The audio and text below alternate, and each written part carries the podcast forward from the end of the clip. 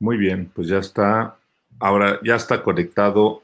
Ya estamos conectados en este live talk de, pues ya despidiendo la semana, eh, casi la última semana de junio, o más bien ya la última semana, este, ya perfilándonos a la siguiente dos días y empezaremos un nuevo mes, mes de julio. Y eh, pues bueno, qué gusto estarnos conectando aquí a través del Facebook Live de World Meetings Forum. Eh, qué gusto saludamos a todos los que se estarán conectando para escucharnos a través de Spotify, que saben que esta transmisión se mantiene luego en vivo, no solamente en Facebook, sino que también ya tenemos el canal de Spotify con las World Meetings Forum Live Talks. Así que poco a poco pues, estaremos viendo que se conecta la gente. Ya tenemos a, obviamente, Linda Garzón, Teresa Dorantes, Romy Asensio, qué gusto, Romy, eh, anfitriones presente aquí, eh, saludando a Nani, Doc Leoni, eh, Diego Martín Sánchez también, Elizabeth Mesa, poco a poco se están conectando. Y pues bueno, Roberto Bart desde Mendoza, que por cierto le tengo que una respuesta a Roberto. a ratito te contesto que tenemos ahí una entrevista importante con la ministra de Turismo de Mendoza. Eh, Fer Salcido de Groups to Go, bienvenida, qué gusto tenerte. Eh, otra gran empresa organizadora de eventos nacionales e internacionales. Eh, y bueno, pues se, están conectando poco a poco. Pues bienvenidas y bienvenidos a todos. Empezamos esta semana con todo el poder y con un gran contenido. Eh, difícil presentar a cada una de las personas que nos acompaña hoy porque cada una tiene una trayectoria impresionante. Eh, pero bueno, pues empezaré eh, platicando un poco, como dice nuestro protocolo, primero las damas, luego nuestros caballeros. Nos acompaña hoy Estefanía Doglioni, directora del Buró de Convenciones de Cali. pues bueno, Nani también ya muchos la conocen, con una amplia trayectoria, inclusive estuvo en algún tiempo en Bogotá, pero ahora dirigiendo allá en sus tierras uno de los proyectos más importantes eh, con mucha actividad y que en nuestra última plática que tuvimos en Latinoamérica Meetings TV nos platicaba toda la riqueza que tienen por allá y lo que están promoviendo en Cali. Nani, muchísimas gracias por acompañarnos en este live talk.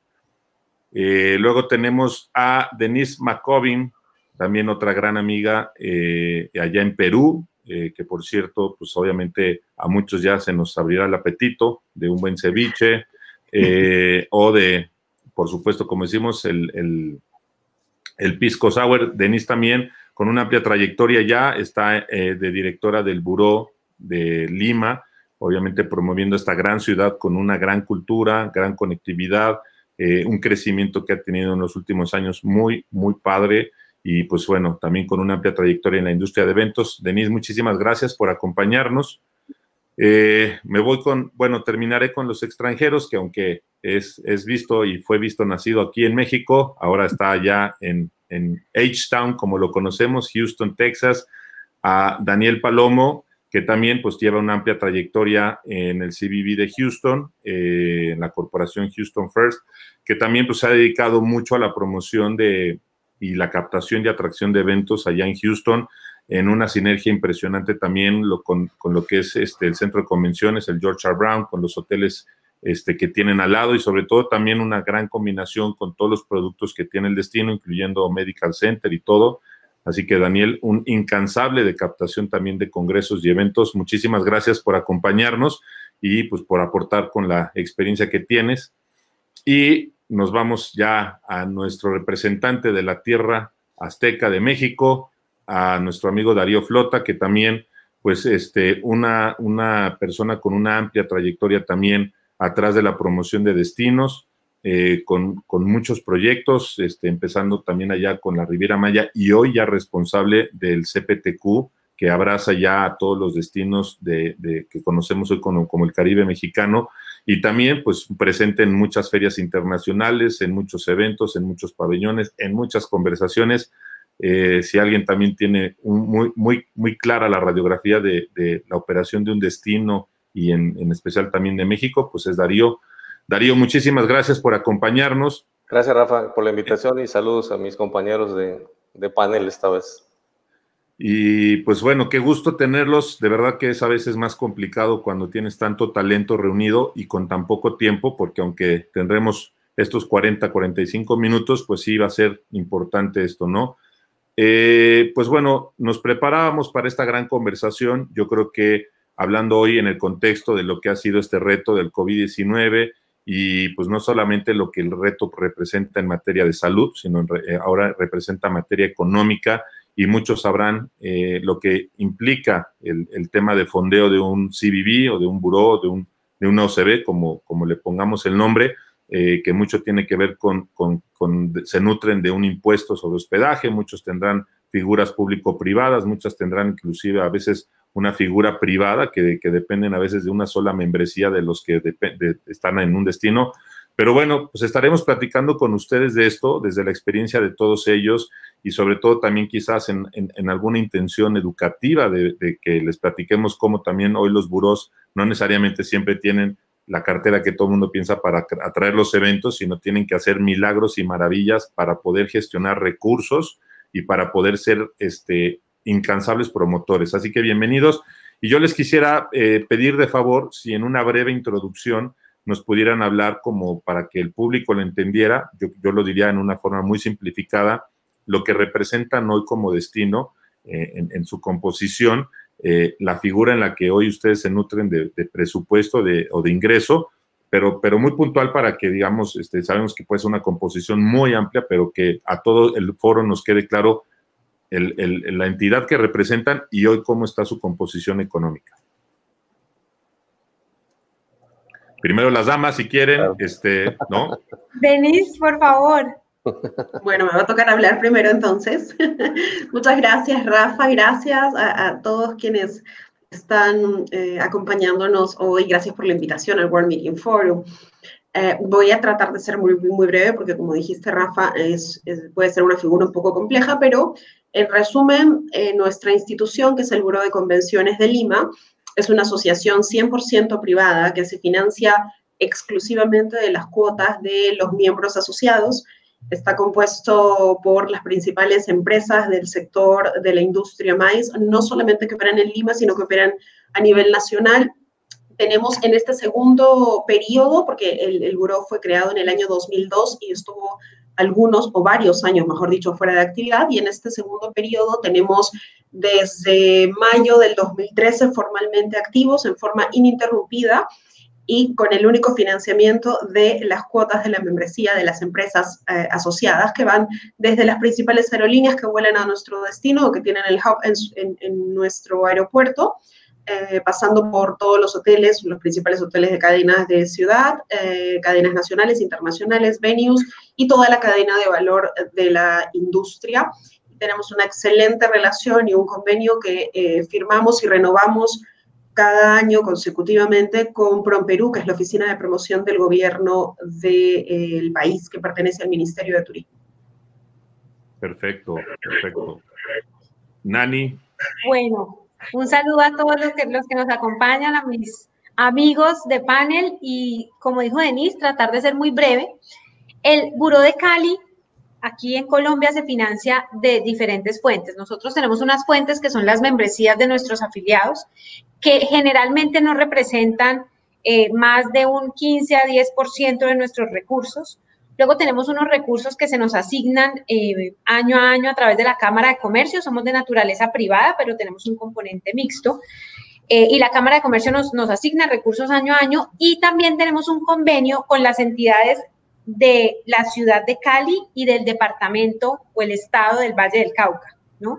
Eh, estos convenios se negocian año a año eh, de acuerdo a unas metas que para ellos son importantes, que desde el Buró pues les ayudamos a cumplir en tema de turismo de reuniones y negociamos, digamos, también con cambios de gobierno y demás. Cada vez que hay cambio de gobierno es una nueva negociación, pero año a año.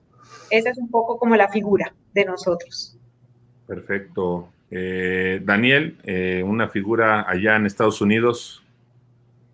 Muchas gracias primeramente, Rafa, por la invitación y saludos a todos, a todos los ponentes del día de hoy también.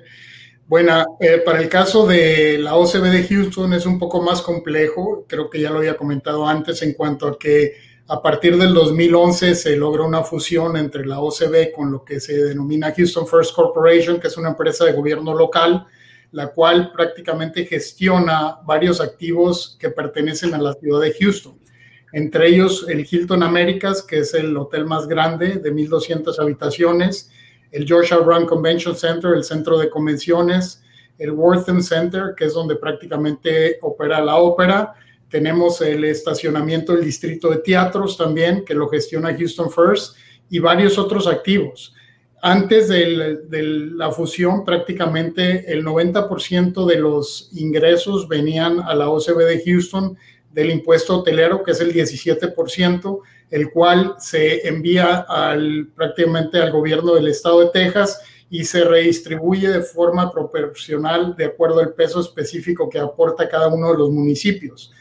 El otro 10% venía del ingreso de membresías, teníamos como 1.100 miembros. A partir de la fusión, prácticamente se sigue colectando ese impuesto hotelero, pero también tenemos otras fuentes de financiación, como ya como una empresa de gobierno local, que es Houston First Corporation, es decir, también nos beneficiamos de lo que se cobra las cuotas del estacionamiento del distrito de teatros, por ejemplo, aportaciones del mismo Hilton Américas, porque pertenece a la ciudad, aunque prácticamente lo, lo administra Hilton eh, Worldwide, y por otro lado el centro de convenciones también. Entonces, un presupuesto que antes era 20 millones para la OCB de Houston sigue siendo similar a partir de este, la fusión, pero ya como empresa local de gobierno, pues eleva a 200 millones de dólares el presupuesto anual pues algo, un poquito de abundancia, ¿no? bueno, en estos tiempos te voy a comentar que está muy difícil la situación. Sí, claro, me imagino por, por todo lo de lo donde recaudan, ¿no? Que sí está complicado. Darío, en el caso de ustedes, que bueno, también es un gran reto, ¿no? Lo que implica hoy la figura que representas, pero ¿cómo, cómo están constituidos ustedes? Bueno, el Consejo de Promoción eh, Turística de Quintana Roo es un eh, la figura jurídica es de organismo eh, público descentralizado que tiene su patrimonio propio. El presupuesto nuestro proviene de las arcas del gobierno del Estado. En el Estado hay dos, eh, el Estado con una economía basada casi en su totalidad en la actividad turística. El impuesto al hospedaje es uno de los pilares del presupuesto del Estado, igual que el impuesto sobre nóminas. Eh, la suma de ambos es eh, la mayor parte de la recaudación del Estado. Nosotros de esa parte recibimos nuestro presupuesto, tenemos un presupuesto asignado. Eh, llevamos dos años completos, el 2018. A partir de julio del 18 recibimos nuestro primer presupuesto, que fue ampliado dos veces en, en ese año.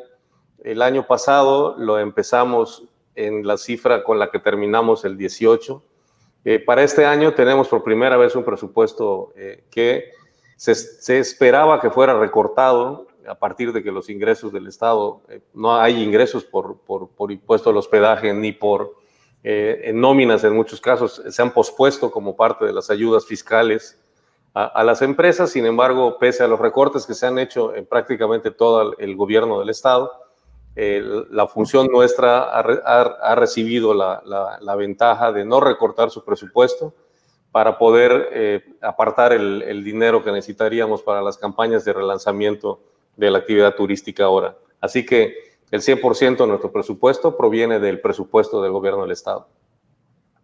pues muy bien, qué bueno que, digo, creo que es una buena noticia que no haya recorte, porque en estas épocas la palabra recorte está muy presente o no nada más recorte, sino también está eh, la, falta de ingresos, que como todos sabemos el, tema turístico también ha sido de las industrias más afectadas en toda esta situación y pues que también está buscando su camino de recuperación.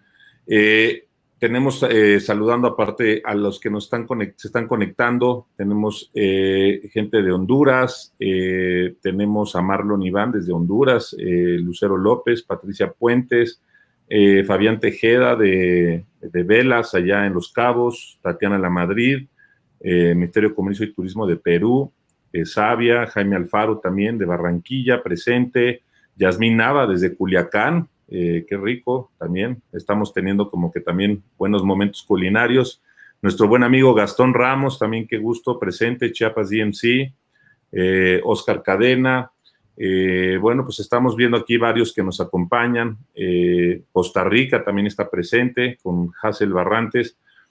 Y bueno, pues siguiendo con la conversación, ya, viendo, ya viendo cómo está toda la composición de ustedes, que sí tiene como, cada uno tiene una figura diferente y cada uno pues quizás no, no, coincidirán en la forma en la que se tienen fondeos o la gestión, pero también sí coincidirán muchas veces en un objetivo que es la captación de eventos, la promoción del destino, y en nuestra materia particular, que es mucho la industria de eventos, pues sí, este, son retos diferentes. Platicábamos un poco, eh, pues que íbamos a compartir con los que nos están escuchando y viendo, pues el tema de las fuentes de financiamiento y quizás esta, esta gran, eh, pues controversia que se puede prestar, ¿no?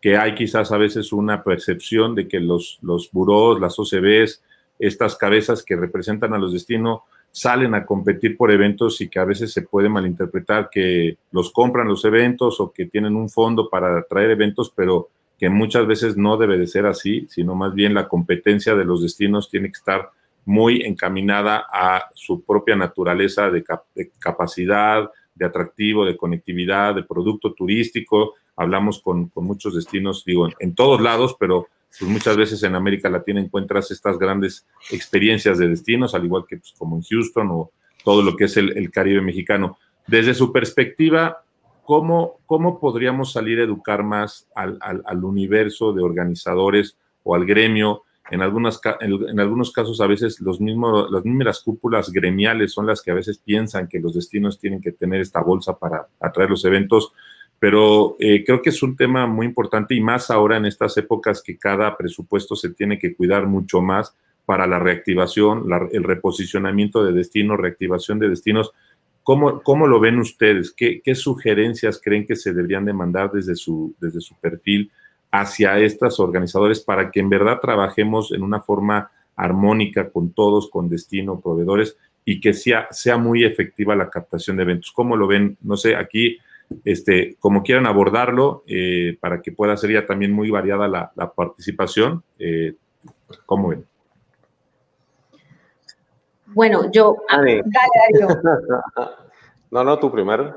Bueno, yo quiero decir aquí un, tema que resultó fundamental para nosotros en, la red de, de buros en Colombia, porque sin duda habernos unido, nosotros venimos trabajando de la mano, nos ayudó mucho a parar un poco esta situación y es que las asociaciones vengan y te piden, porque se fueron presentando varios casos, voy a hablar de uno en concreto y es que me llamaron a decirme que otro destino en Colombia les daba una cena y que nosotros qué íbamos a dar.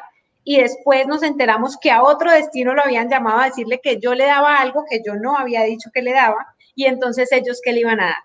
Entonces, yo creo que una, un primer paso es como destinos siempre estar conectados y unidos. Una veces no cuenta las cosas de pronto por, por ese temor a que venga, a que te, lo gane otro destino, pero sin duda algo a resaltar en, Colombia es la unión de nosotros ha permitido que estos juegos que se dan, que ya saben las asociaciones y que llegan a decirte qué tanto me vas a dar para que escoja tu destino, pues ya al menos saben que nos hablamos. Entonces, siempre que nos dicen, de pronto nos tiran algo que sí es tratando de que les demos algo más, pero ya no es como antes que tratan de pedirnos, no sé, pues lo que generalmente podemos dar, que son shows o son todas esas actividades eh, o hasta recursos para sus actividades sociales, eh, se, ha disminuido, pero creo que quería resaltar eso, es el trabajo en unión que hemos venido haciendo desde los destinos en Colombia. Darío. Bueno, yo, yo creo que eh, la, situación actual es una oportunidad para volver a, replantear algunas cosas desde el principio. Esta, esta mala costumbre a la que hacía referencia Dani, efectivamente, eh, formaba ya parte como del, del conocimiento que todo presidente de asociación tiene. Es decir, para cuando te toca hacer tu congreso, tú le pides y las peticiones llegan a ser en algún momento absurdas, algunas ridículas, porque te piden todo. el transporte, el recinto, la cena, los regalos, eh, los VIPs. Este, dices, bueno, pues si esto tiene que ser negocio. Y, yo entiendo que el modelo de hacer una evaluación de cuál va a ser el beneficio, cuál, es, cuál va a ser, eh, cuántos cuartos van a estar ocupados, cuántos impuestos van a generar, cuántos servicios van a ocupar, permita, en base a ese análisis, determinar un, cierto porcentaje o una cantidad que pueda invertirse en apoyo para ganar, porque eh, depende de los eventos, hay algunos en los que hay que invertir mucho dinero para ir a competir, para ir a ganarlo, hay que estar pendiente de, eh, de los, digamos, de los que son los, los factores decisivos, de las personas decisivas en la, en la toma, pero pues es una vez que uno invirtió en ganar la sede, luego en la organización vienen las peticiones de eh, en nuestro caso, supondrán, es la, cena, el, mariachi, el regalo.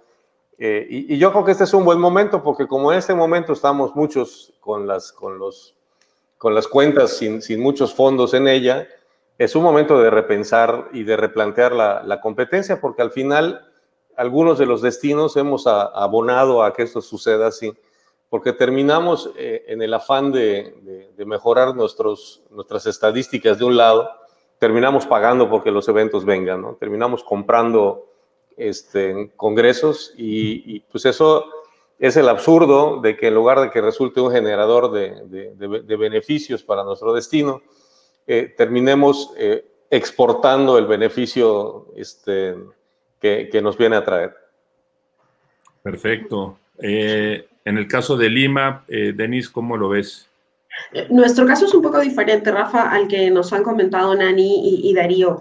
Eh, nosotros tenemos el 80 o en, algunos años el 90% de los eventos que se hacen en el país, por varios factores que benefician a la ciudad de Lima dentro de otras eh, en, el, en el Perú en general. Entonces, no estamos enfocados en la competencia nacional, por eso es que no sea del caso que comentaba Nani, de que los organizadores nos pidan lo que piden a otros o que jueguen con esas, con esas condiciones para aceptar o no nuestro destino. Y sí tenemos, bueno, no, no creo que sea suerte, creo que ha sido una estrategia de trabajo durante varios años, sí tenemos el beneficio eh, de decir que el crecimiento de captación de eventos y de, eh, de, la industria en general que se ha desarrollado en nuestro país ha sido sin ningún aporte o sin ningún fondo más que para la promoción. Nosotros nunca hemos tenido un fondo ni como institución ni como país, el gobierno tampoco lo tiene, y no tenemos esa costumbre eh, de aportar hasta más allá de lo, de lo posible o más allá de lo regular, que podría ser pues un evento cultural o alguna forma de promoción del destino para, ah, para que se lleven a cabo ya sea los eventos o los viajes de incentivos. Así que podemos decir que ha funcionado esta actividad tal como la hemos hecho, que todo el crecimiento ha sido sin inversión más allá de lo que podría malograrnos el mercado. Quiero utilizar alguna expresión para, para eh, explicarme bien. Claro, perfecto. En el caso de ustedes, Daniel, en Houston, ¿cómo, cómo ves esto? Bueno, yo creo que primeramente hay que tener muy claro que no tienes que competir por todos los congresos asociativos, tienes que competir competir únicamente por, los, por aquellos que están alineados a tu estrategia, ¿no? Trabajando con tus mercados verticales. Es decir, para Houston, pues siendo la capital mundial de la energía, obviamente los congresos asociativos relacionados al sector energético son muy importantes. Igual, como mencionabas antes, el Texas Medical Center, muchos congresos asociativos de ciencias de la salud, en particular cardiología, pediatría, oncología, son muy relevantes para Houston. Una vez que has decidido que vas por esos congresos, para el caso nuestro, no tenemos un fondo para decir, oye, este es el incentivo que se va a generar, sino se estudia cada caso en particular y completamos lo que se llama el Business Evaluation, donde prácticamente vas a ver a través de generar ese congreso en la ciudad, qué, cuál va a ser el beneficio que le va a traer a la ciudad en cuanto al impuesto hotelero, por ejemplo, este, qué beneficio se va a lograr en el centro de convenciones a partir de alimentos y bebidas también, entender cuál va a ser este, el impuesto también de la venta que se va a generar y muchos otros indicadores. A partir de eso, pues se tiene un número y con ese número prácticamente pues vas a decidir si quieres invertir en traer el Congreso o no, o no hacerlo, ¿verdad? Porque siempre tienes que asegurarte que en primer lugar va a haber un beneficio pues para el destino y para la comunidad también, ¿no? Entonces, de esa forma creo que es una forma más, un poco más realista para decir, si tiene sentido desde el punto de vista estratégico, a lo mejor podemos dar un poco más de lo necesario para ser competitivos, pero definitivamente totalmente en desacuerdo que algunos destinos realmente pues decidan comprar congresos. ¿no? Claro, perfecto. Tenemos saludos desde, eh, desde Playa del Carmen, Clemen, eh, desde Cali, Daniela García, eh, Roberto Hernández de San Miguel de Allende, tenemos Juan Pablo García, eh, de Guadalajara también, Mayela Ramírez, Brenda desde Zacatecas, eh, Stacy desde Panamá, Ana María Vizcasillas desde Puerto Rico, o sea que está muy nutrida esta conversación eh, representando diferentes destinos y obviamente también muchas, muchas personas con una amplia trayectoria, también muchas han coincidido el trabajo en conjunto con la, la Asociación de Destinations International y pues bueno, sabemos que ha habido inclusive una organización de los buros de América Latina, todo, todo lo que ha tratado de alinear mucho esta situación de, no solamente lo que estamos tocando, los temas delicados y de profundidad, que es este tema de captación de eventos, sino también hasta la estandarización de si se llamarían OCB, OBC, Buró, Bureau, Burox, este, tenemos de todo, ¿no? Pero bueno, en este, en este caso, digo, muy clara la respuesta y muy, muy contundente, que creo que ha sido muy buena. Eh, que pasaría al siguiente tema que creo que también es de mucho interés. Eh, esta situación pues también ha puesto a, a muchas industrias, a muchos negocios, pues en una reflexión que no se, no se pensaba que iba a llegar. O sea, todo el mundo ha visto que esta ha sido una situación atípica. Eh, platicando en algún momento con Darío, pues me decía, pues sí, a diferencia de los huracanes, pues la, aquí la infraestructura está intacta, lo que pasa es que el, el mercado está contraído. O sea, tenemos situaciones que a veces uno pensaría, ya pasé por lo peor y estoy listo. O sea, pueden ser fenómenos naturales, pueden ser recesiones económicas, puede ser, eh, nos tocó el H1N1, o sea, nos han tocado diferentes cosas, pero nunca habíamos visto algo de esta magnitud. Con esta situación, y ya más, más allá de hablar de, de como, como lo malo, lo que está pasando, ¿cuál será la reflexión positiva o cuál será como el plan, el decálogo que ustedes quizás estén planeando? para medio blindarse. Y digo medio blindarse porque quizás hoy vemos esta situación y a lo mejor mañana, en unos años, vendrá algo que nos pondrá otro reto. Pero en esta situación que nos, nos, pidió este, aislarnos, frenó el turismo, frenó cualquier mecanismo de poder darle hospedaje a cualquiera, eh, ya no digamos eventos, sino hasta el turista. Para ustedes, ¿cómo lo ven? ¿Tienen algunas primeras reflexiones, tres, cuatro puntos que estarán implementando en su plan de negocios, en su plan de, operación, dado que ya estamos teniendo un aprendizaje altísimo, pero seguramente esto nos, nos sacará más fortalecidos, nos sacará con mecanismos nuevos y con nuevas ideas, pero para ustedes, ¿cómo lo están implementando desde sus frentes como representantes de destinos? Ánimo, el primer botón. Si quieren empiezo. Eso. Bueno, a ver, digamos que yo quiero resaltar dos puntos que nos sucede mucho en Colombia, que muchas veces cuando somos fundaciones sin ánimo de lucro también nos ven con ánimo de pérdida, ¿no? Entonces muchas veces hasta nuestros mismos board nos miden por recursos ejecutados, ¿no? Si nos dan tantos recursos las alcaldías, las gobernaciones, ¿cuánto, cuánto ejecutaste? Y a final de año casi que tú a veces debes entrar en cero y llegando con año a cero para mostrar todo lo que hiciste en el año. Entonces, uno de los temas fuertes que, estamos implementando y que les ha pasado también a varias regiones de Colombia es, pues ahora también nos deberán medir con ganancias, porque es que evidentemente vamos a tener que dejar siempre a final de año unos recursos pensando más en un negocio rentable, o sea, una, una entidad con ánimo de lucro, pero sin ánimo de pérdida, y es dejar unos montos que lleguen a apoyarnos en ciertas falencias que se puedan haber. Esperamos no sea otra pandemia, pero algunos otros casos que nos pueden Em, amarrar un poco a los recursos. Todos nuestros recursos, por ejemplo, ahorita están totalmente suspendidos porque las gobernaciones, las alcaldías están, eh, no están facturando lo que facturaban antes y hasta nuevo aviso, pues no sabemos qué tanto se nos asigne. Y el segundo punto es también en este ánimo de ver más nuestras entidades como, bueno, ¿cuál es el negocio? Estamos haciendo alianzas con nuestros afiliados, ¿no? para generar eh, también negocios con ellos, donde ellos han encontrado que el buró les da una oferta de valor que ellos no pueden asumir y por ende entramos casi que en sociedad para ciertos negocios y entramos con un 10% en acciones que pueden estar haciendo nuestros afiliados, pero que nosotros entramos a generarle un gran valor y por ende pues ya podemos ganar, mientras antes lo hacíamos eh, un poco sin, sin, pedir nada a cambio. Entonces ahora es, bueno, si esto es un negocio, ¿cómo, cómo entra a ganar también el buro? Creo que son esos dos puntos en los cuales nos hemos enfocado.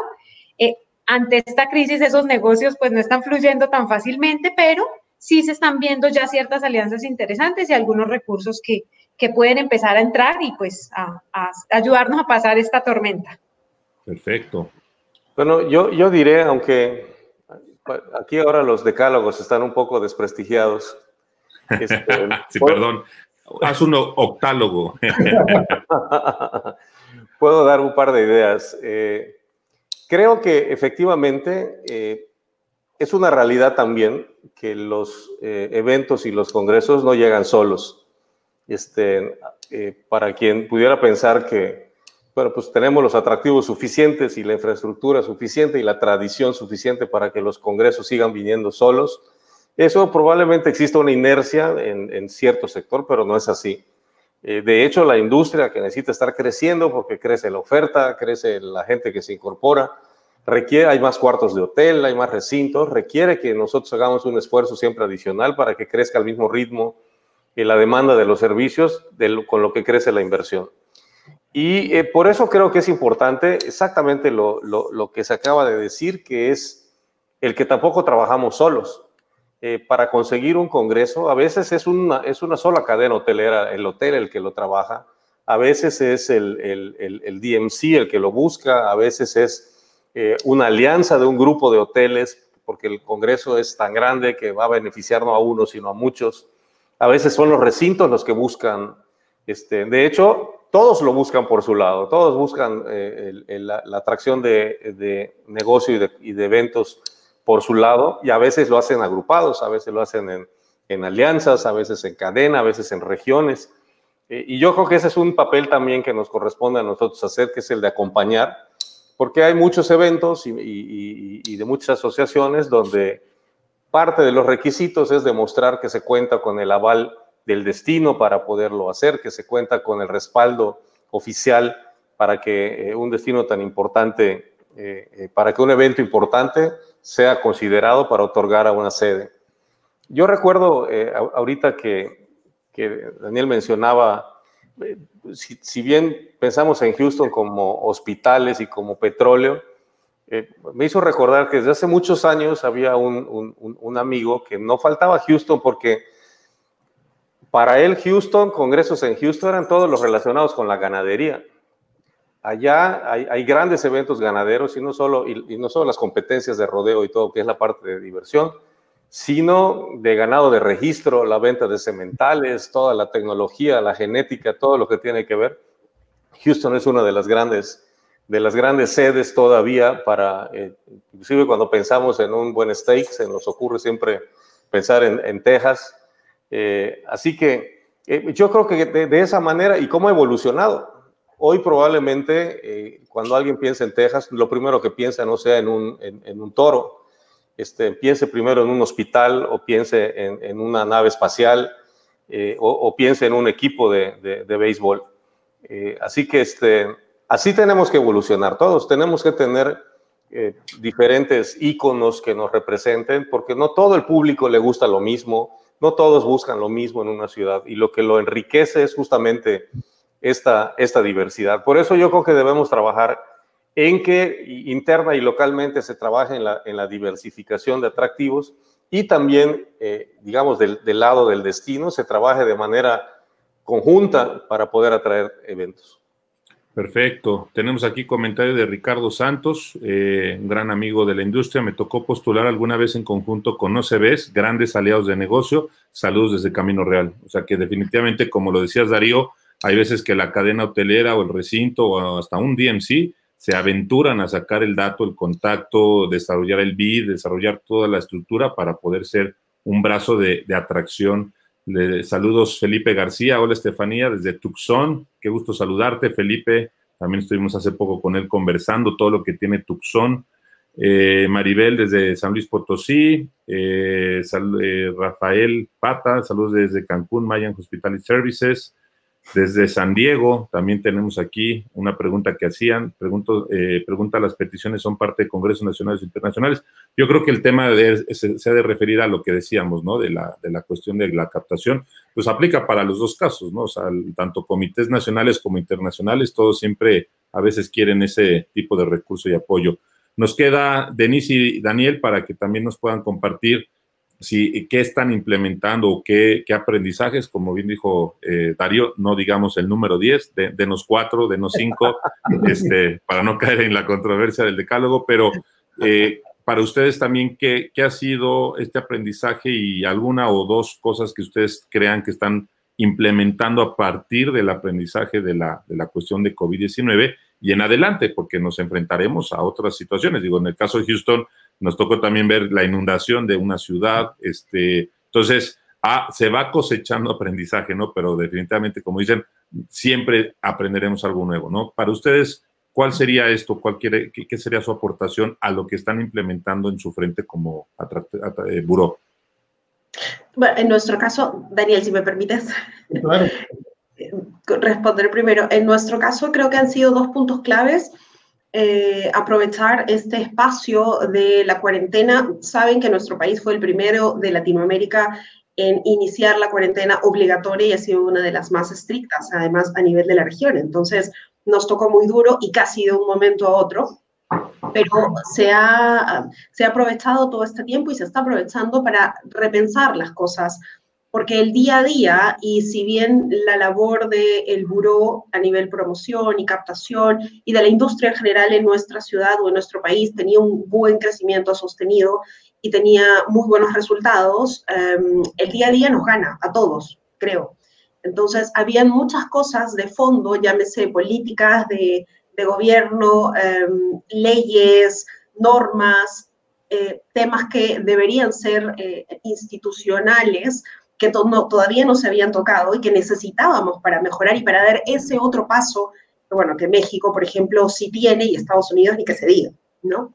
Así que ha sido un excelente momento para em, aprendizaje y para retomar las alianzas estratégicas. Por ejemplo, a nivel de leyes, incluso estamos trabajando con el Ministerio eh, de Turismo, con el Viceministerio de Turismo, para un proyecto de ley de fomento de la industria eh, de reuniones, del turismo de reuniones, porque pertenece al sector de turismo, cosa que no se había logrado antes, porque se había presentado muchas oportunidades y todos teníamos grandes ideas y ganas de trabajarlo, pero no nos habíamos sentado todos los involucrados a ver cómo llevamos a cabo este proyecto y ya está en proceso, esperemos que se pueda dar durante lo que queda del año, pero ya es un proyecto muy importante que cambiaría la historia. Luego, afianzar la relación con la Municipalidad de Lima, que con esta administración hemos tenido también mucho acercamiento y que por fin consiga, conseguimos que un municipio de la capital del país se interese por la industria, sepa lo que es la industria y vaya con nosotros y cree estrategias en conjunto.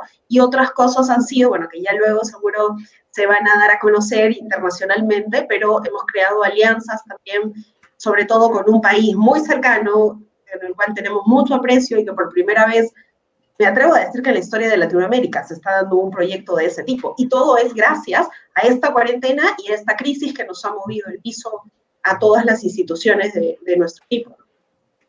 Ok, no, pues, pues bastante interesante la, la forma y la, la, reflexión. Y pues en el caso de Daniel, este, también, pues, ¿qué, qué, estarán o qué están haciendo en estos tiempos que, como te decía, digo, ya vimos hace poco el tema de una inundación tremenda, un fenómeno natural también sin precedentes para la, ciudad de Houston, pero y en este caso pues también hay más aprendizaje. ¿Qué es lo que ustedes están implementando en su nuevo reglamento o en su nueva lista de pues por lo menos cómo estar preparados, ¿no? Sí, yo creo que hablando un poco de lo que comentaba antes Estefanía, ¿no? El hecho de que entendamos que cuando se tiene un presupuesto asignado, no necesariamente se tiene que valorar si estás haciendo un buen trabajo al ejecutarlo o no hacerlo. Tenemos que pensar diferente, ¿verdad? A partir del COVID-19, el blindaje que se podía haber tenido antes, como comentabas, para un huracán, que es algo que viene y va, o para cualquier otro este, fenómeno natural es completamente diferente. Entonces no estábamos preparados la mayoría de los OCBs, ¿no? Lo que se tiene que hacer, siento yo, es entender que la OCB tiene una expectativa más allá de generar noches habitación para los hoteles. Este reto yo creo que viene de, de, la conformación de los consejos directivos. Cuando tienes puros hoteleros en los consejos directivos, evidentemente van a empujar para, para que se siga generando noches habitación, lo cual es perfectamente entendible, es importante, pero no es suficiente, que es lo que estamos viendo ahora, ¿verdad? Entonces yo lo que haría, pienso, y son temas que todavía están por discutirse, es entender que la expectativa es generar un capital financiero que se vaya más allá del impuesto hotelero, que en este caso podría ser como por ejemplo Houston, que compitió por el Congreso Mundial del Petróleo, trajo 20 empresas petroleras a la mesa y se logró pues captar medio millón de dólares simplemente para la candidatura, cuando únicamente la OCB de Houston fue responsable por el 10% del total. Entonces tienes que crear esas eh, alianzas público-privadas. Eh, veo una gran oportunidad, por ejemplo, ahora con el tema de la sustentabilidad. Tenemos los 17, este, los 17 objetivos o metas de Naciones Unidas del Sustainable uh, Development Goals prácticamente, donde puede haber una afinidad de que si la OCB le interesa generar esta práctica o esta política para el destino como tal, trabajar con el sector privado y buscar alianzas a través de del, clients, uh, del CSR, de lo que viene siendo el Customer Sustainability um, Social Responsibility, para ver de qué forma ellos también están buscando este, llegar a, generar ese tipo de, objetivos y que podamos trabajar de la mano, ¿verdad? Esa sería una forma, pienso yo. Este, tenemos que ver más allá con la tecnología también el tema de los esports. Eh, creo que hace como cinco días o seis días se realizó el, la competencia mundial de Fortnite, que tuvo más de dos millones o creo que fueron hasta ocho millones de personas que estuvieron involucradas de alguna forma. ¿De qué forma podemos trabajar con la tecnología también para ser más autosuficientes? Y aunque sean empresas no lucrativas, se puede generar eh, un, un, beneficio, una utilidad para la OCB siempre y cuando se reinvierta. Un punto muy importante es generar reservas también para las OCBs para esos tiempos difíciles, ¿no? Estás generando utilidad y poner a, un lado algo de, de, fondos para reservas. Desde el punto de vista de capital político, que viene siendo otro tipo de capital también, eh, buscar alianzas también para tratar de generar congresos asociativos que beneficien políticas públicas muy eh, específicas, que ya se tenga de antemano entendiendo y trabajando con el gobierno hacia dónde va, por ejemplo, en tema de, de, salud pública, en tema de transportación. Entonces hay que ver los congresos como una herramienta para ayudar al destino a, a, lograr objetivos muy específicos, aparte de lo que son noches habitación, ¿no? Y finalmente el capital social, ¿no? Entonces, capital financiero, político y social. Yo ahí veo oportunidades en el tema nuevamente de la sustentabilidad, pero también de involucrar a la comunidad local en ese community engagement que, tra que trabajamos tanto, que buscamos, que si viene un congreso médico, de qué forma lo puede utilizar la comunidad en general, no nada más los asistentes al congreso, ¿verdad? Y el tema de legacy también, el legado, qué legado se debe generar para cada congreso que visite nuestra, nuestra ciudad o nuestro destino, ¿no? Entonces, en esas áreas yo creo que hay muchas oportunidades para seguir debatiendo, para seguir buscando fórmulas que nos traigan un retorno a la inversión más allá de las noches habitación. Perfecto, pues sí, muy completa la, la, aportación que nos estás dando y digo, la aportación de todos, por supuesto, porque, pues como lo mencionamos al inicio, eh, vienen de diferentes figuras, diferentes latitudes, diferentes modelos, aunque la coincidencia siempre estará en la captación de eventos y, el impacto hacia un destino eh, de rama económica, lo que ya sabemos que sucede en el beneficio de un evento, pero bueno, muy interesante. Y bueno, pues como yo había dicho al inicio, este, son eh, celebridades que necesitaríamos tener una hora con cada uno para eh, compartir gran aportación, pero se nos acaba el tiempo y yo solo quisiera, ya para cerrar, eh, que cada uno diera una conclusión muy específica en, en, recomendación aunque hay una composición de gente que nos sigue para, eh, desde, la, desde el frente de destinos, también hay varios organizadores de eventos, hay muchos proveedores, hay DMCs que están aquí atentos y han estado atentos a los live talks, pero yo creo que sería importante porque, por ejemplo, lo que han dicho cada uno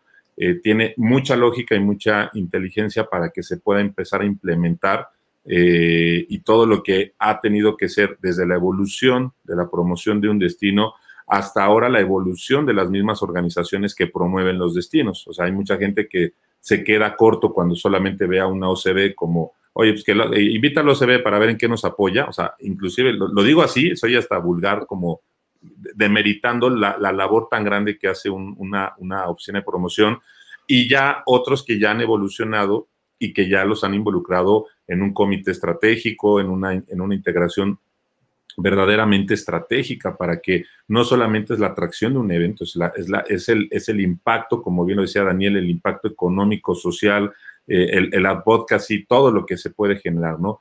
Entonces, eh, si me lo permiten, yo creo que sería muy enriquecedor que cada uno nos pudiera eh, dar una conclusión puntual. Puede ser que la estén dirigiendo a otros colegas de otros eh, buros o la pueden dirigir a los, a los comités organizadores, llámese meeting planner, llámese eh, tema gremial, llámese congreso médico, pero que, nos podamos quedar con un mensaje de profundidad, pero sobre todo de implementación, porque yo creo que lo que también esta crisis nos está permitiendo es ayudar a, a, seguir trabajando en equipo y habrá muchos que hoy no tienen muy claro ese camino y con que ustedes les den algún punto, alguna reflexión, yo estoy seguro que muchos van a poder también empezar a accionar, que es lo que estamos buscando, ya lo hemos dicho. La recuperación estará muy hacia futuro, 2022, 2023. Lo que importa es la reactivación, que reactivemos mucho nuestro negocio, nuestra industria, el turista y sobre todo los eventos. Así que los dejo con, su aportación y les, como les decía, si la pueden dirigir muy puntual, así yo, mi sugerencia o comentario es este, con esta implementación a estas personas. Bueno, si empiezo esta, esta vez, me, anticipo a las damas. Perfecto. Eh, eh, yo, yo creo que eh, para todos esta es una oportunidad de, empezar de nuevo, de, replantear la, la, relación entre los organizadores. y aquí ya no hablaré yo de la parte asociativa, sino de los que son los organizadores de eventos, que, tenemos una posibilidad como organizaciones de destino de hacer cosas a veces más valiosas por ellos y para ayudar a su evento que solamente dar dinero. O sea, que no, no seamos vistos como el, el, banco que proporciona el dinero, sino hay muchas eh, opciones en las que podemos ayudar para, para que el evento sea exitoso. Hay mucha gente que no conoce las novedades, las últimas atracciones, lo, lo que le puede dar un sello diferente al evento para que nadie conoce el destino como nosotros para recomendar alianzas que pueden inclusive convertirse eventualmente en patrocinios. También cada vez son más, como decía Daniel, eh, los eventos que tienen un, una, una clara, eh, un claro enfoque en la búsqueda de la responsabilidad social.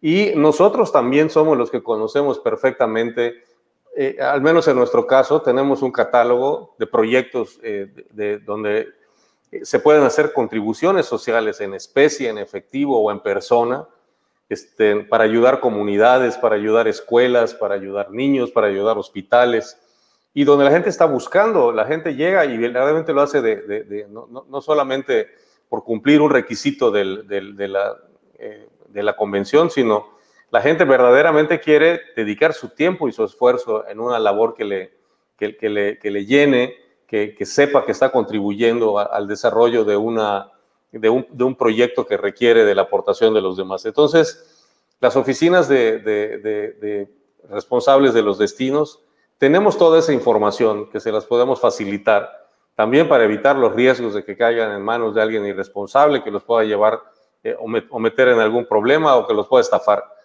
Entonces, eh, pues bueno, pues esa es la, invitación a que, a que busquemos esta, esta relación o esta nueva relación entre las oficinas de, turismo, las OCBs este, de las ciudades y los organizadores de eventos en los que podemos trabajar de mucha manera, desde la búsqueda hasta la ejecución del, del evento. Perfecto, perfecto. ¿Quién sigue? Denise. Bueno, eh, a ver, mi, mensaje estaría dirigido en general a la industria y a los proveedores, a todos los, los que somos parte de esta cadena de valor que es enorme y es que em, podemos volver a establecer lo importante que es la institución, tener un muro de convenciones, y ya no hablo solamente de Lima, eh, hablo de, de, los países en general y de la articulación que significa la importancia de esa articulación para la industria. Podemos ser excelentes destinos, tener excelentes eh, proveedores con mucha experiencia, con un estándar de calidad altísimo, pero si no nos presentamos en forma articulada y ordenada como un mismo destino, pues creo que el cliente no va a tener el mismo sentir o no va a ser igual de atractivo o igual de profesional para, eh, para poder elegirnos o no. Y otro de los puntos que me gustaría mencionar a propósito de los clientes y de toda nuestra, nuestra cadena de valor, es que considero que el, capacitarnos y la profesionalización va a ser siempre importante, pero no nos olvidemos del cliente, no nos olvidemos de qué quiere el cliente. Hemos invertido muchos meses y vamos a seguir invirtiendo en seguir capacitándonos y en seguir aprendiendo temas de, la industria y de otros eh, afines pero no nos olvidemos de pensar qué quiere el cliente, sentémonos con ellos, démosle información. Nosotros hemos hecho una, una encuesta con muchas entidades profesionales a nivel nacional y la mayoría no tenía idea de cuándo podría volver a programar sus eventos, no sabía si cancelarlos o no, no tenía tampoco el, información sobre eh, el nuevo, la nueva forma de trabajar un evento híbrido o si tendría que ser 100% virtual, no lo sabían. Y entonces ¿Cómo, esperamos que el cliente reprograme sus eventos y no los cancele o no los cambie a una modalidad 100% virtual, pensando en un futuro medio o, a largo plazo, si no tiene información? Somos nosotros los llamados a darles esa información y creo que es importantísimo no olvidarnos de cuál es nuestra prioridad. Perfecto.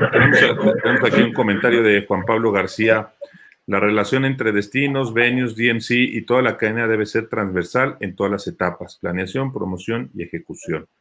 Eh, Juan, Juan, Fernando Rubio Romero, las enseñanzas de la pandemia nos permiten suponer que cada destino deberá promover su destino de manera colaborativa y con la capacidad de poder alternar destinos de manera coordinada, eh, ofreciendo valores agregados como un legado social que haga la diferencia para que estas asociaciones de verdad inviertan sus recursos. O sea, son comentarios que está mandando el público. Eh, eh, eh, Daniel. bueno, un mensaje simplemente para mis colegas de las OCBs. Yo creo que es una gran oportunidad para replantearse todo prácticamente, echar a la basura lo que teníamos antes y decir, ¿qué pasaría si me recortan el 80% de mi presupuesto? Y partir de ahí decir, ¿Qué tengo que hacer para ser autosuficiente, para generar propuestas de valor que realmente el sector privado se interese en poder participar? Porque esas alianzas público-privadas las hablamos muchísimo, pero realmente creo que no estamos haciendo suficiente. Por un lado, es una gran oportunidad para demostrar que las OCBs no trabajan para generar noches de habitación y un impuesto hotelero, sino va mucho más allá su contribución. Y lo vemos, por ejemplo, en el iceberg model, ¿no? De que todo lo que implica traer una reunión estratégica, asociativa de un sector en particular puede ayudar a, desde transferencia tecnológica hasta generar conocimiento científico nuevo por traer a la gente correcta a la mesa, este, cambiar una sociedad inclusive, ¿verdad? Entonces, ese mensaje creo que es crucial para poder evolucionar al siguiente nivel. A, mí no me gusta ese término de turismo de reuniones, creo que no es bueno para nada. Debe ser la industria de reuniones enfocada al, sector económico como un motor de desarrollo para un destino y un país. Y esa parte se tiene que entender y es una gran oportunidad en este momento de alzar la voz y de crear esos grupos de advocacy que nos ayuden realmente entre todos unidos a demostrar que realmente pues esta industria tiene más peso que el que se le da, ¿verdad? Y creo que realmente este es el mejor momento para hacerlo. Partimos de cero todos nuevamente y a través de esas alianzas podemos tener una voz más fuerte que nos ayude a posicionarnos mucho mejor.